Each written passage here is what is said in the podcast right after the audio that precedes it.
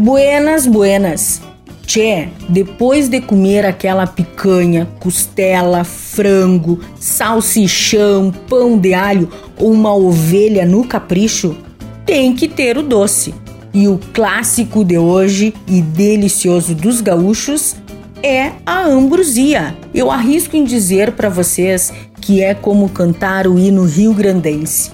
Mostremos valor, constância. Sirvam nossas façanhas. É bem lindo mesmo ser gaúcho, vocês não concordam? Então pegue os apetrechos para as anotações. Você vai precisar de um litro de leite integral.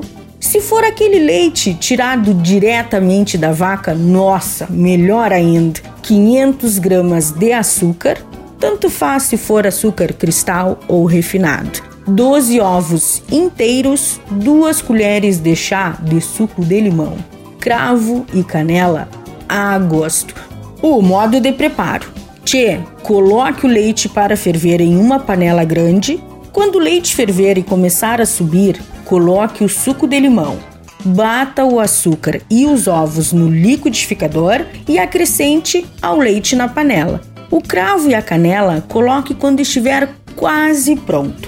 Mexa lentamente de vez em quando para não grudar no fundo da panela. Deixe a coloração que quiser, mais claro, mais dourado. Se preferir, faça uma calda do açúcar e os ovos bata com um pouquinho de leite no liquidificador. Fácil, não é mesmo? Dica da Zana: servir a ambrosia com um pouco de creme de leite, eu garanto para vocês que fica de lamber os beiços. Sobremesa bem campeira, né, tia? Espero que vocês tenham gostado da receita de hoje.